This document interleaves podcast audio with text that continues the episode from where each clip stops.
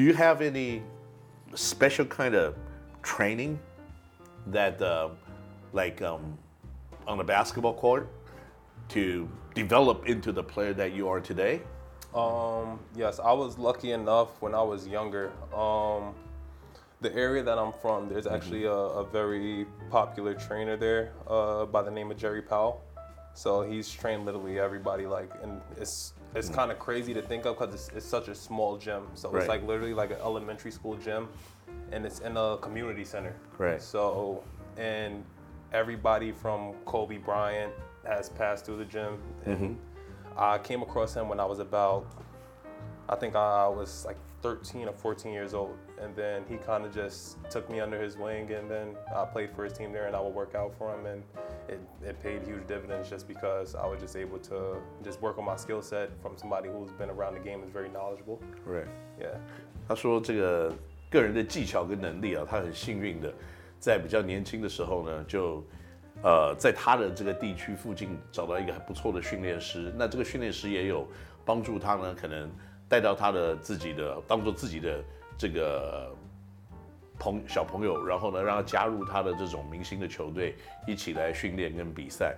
那这个训练师叫 Jerry Powell，然后他也曾经像 Kobe Bryant 也会到这个地方来做一些训练等等，所以他觉得这个方面是他很幸运，而且可以快速的累积更多篮球技巧的地方啊。And now you're in Taiwan. Did you find anything that's difficult to deal with, or what was the toughest thing for you to transition yourself into Asia?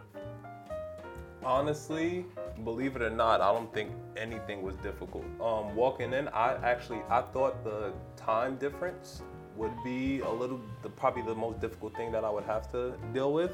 But it's actually turned out being a lot easier than um, Europe, just because it's it's backwards. So instead of it being six hours, it's 12 hours. So literally, Right. my mornings are Nights. nights at home, and then the nights are the mornings, as opposed to where in Europe it would be like the middle of the day, so you kind of have like gray areas. Right. But um, if I had to pick one, I, w- I, I would say the style of play, the basketball wise. Right. So like the first the first game, yeah, like uh, it kind of caught me by surprise just how fast. yeah, it kind of like it was like fast, and then I'm just like, all right. So I kind of like I had to get used You to gotta it. yeah. get to get catch on to the pace. Yeah, so I adapted pretty quick. I would say that that was probably the hardest thing, just the style of play, just the speed, the speed of the game, and just understanding like the just the culture, the basketball culture here. That was Right. probably the most difficult thing. But uh, living wise, I, I feel like everything was pretty easy just to adapt to and just walk into. 就是来到台湾以后，有没有发现什么东西是比较难去适应的？ 他发觉本来他会觉得就是说可能时差吧，但是他发觉好像十二个小时时差并没有太大的一个差距，反而去欧洲六个小时时差比较不好一点。那他觉得呢，最大的一个需要适应就是打球的方式跟打球的文化，因为呢，第一场比赛他完全就是被吓到，因为比赛节奏太快，然后呢，这个最后的结果，他那场比赛好像只得一分吧，可是隔天他就马上调整，得了三十几分，所以他觉得这个可能呃打球的方式跟打球的节奏还有文化是最大一个他必须要花时间去调整的地方，but you adjusted pretty quick and pretty well. so, um, is it growing up playing basketball? Is there anybody that you kind of you know pattern yourself after or you know idolize as a player? You know, it could be anybody. It could be you know uh, Jerry Powell. Could be you know Kobe Bryant. Could be anybody. Is I there think- anybody? I think Jerry is a much better trainer than he was a basketball player, unless Right. you let him tell it. Then he probably.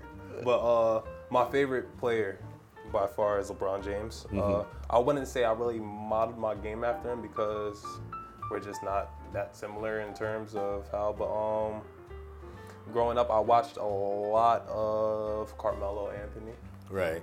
A lot, so like a lot of just triple threat. And your game is more like Carmelo Anthony's game. Yeah, I, I get that a lot. Cause just because I like to play out of the triple threat a lot, so I feel like once I kind of understood the way how I played, those are the kind of like that's just the film that I would watch. Cause I I could see him get into spots that I could similarly get to on the floor. OK，嗯、他说他从小其实就喜欢 LeBron James，可是长大了以后，慢慢的发觉他看了很多 Carmelo Anthony 的打球的方式，跟他自己的确是有一点点像。他也可以在不同的一些地方，然后取得球的攻击的位置，也跟 Carmelo 比较类似，而且他也比较喜欢在这种三重攻击的这种这个呃威胁之下呢，做出很类似同样的一些动作，所以他现在呢可能会讲说他最喜欢的球员可能是 Carmelo Anthony 了。Okay, this question you have to answer very carefully now. Okay. you have joined the Steelers for half a year. Okay. What do you think of the team? I know this is kind of awkward. You know. Uh, no, I mean I'm an open book, so I think early on it was just a combination of things. Uh, I think we were very young, even myself being as well. So um, it was just more so of kind of like growing pains with the team as far as everybody walking into getting getting into their own footing on the team and understanding how we could help the team Right. in our uh, our own ways. So I feel like gradually, and you kind of seen it throughout the season, just gradually us get better and better and better. So um, I think just our age and experience was kind of like the hardships early on, as well as just uh, just like certain fits. So. But now you kind of see everybody's coming into their form, and pretty much the, the vision that we've had early on is finally starting to happen now that we have a little bit more time under our belts, and the chemistry with the team is much greater than it was early on. So I just feel like it was it was a time thing with us, but now um, I feel like we can literally compete with any team. I think we've proven that over the course of like the last like seven games. Right. So I think now it's like really, I feel like we just have to find our mom- momentum and just run with it right now. Yes. Yeah. OK，他讲说这个加盟这个半年呢、其实一开始的时候，因为这个球队大家都很年轻，然后也互相的不了解，所以 在做很多的尝试。那这个成长的过程当中，一定会有它的痛苦的地方。但是呢，你可以看到在最近呢，可能这个化学作用已经慢慢的开始产生了。那在过去其实四五场、五六场比赛里面，球队的竞争力就是大幅的提升。那球员跟球员之间的了解跟熟悉度也是更加的提升，所以的确这是一个往正面在行走的一个情况。那 you know for the past half years, um, being you know like we almost see each other every day. Um, there's so many interesting things about you, and this is only a 20 minute show. So next week we'll find out a little bit more about you. OK，再过这个，因为 我已经跟 Femi 相处了大概半年了，我觉得他真的是一个非常有趣的人，所以今天的节目还蛮短的。所以呃，接下来下个礼拜我们会继续跟甜蜜一起来聊，在 Kenny 闹星球里面呢，知道更多 Femi 的小故事。我们下个礼拜再见，拜拜。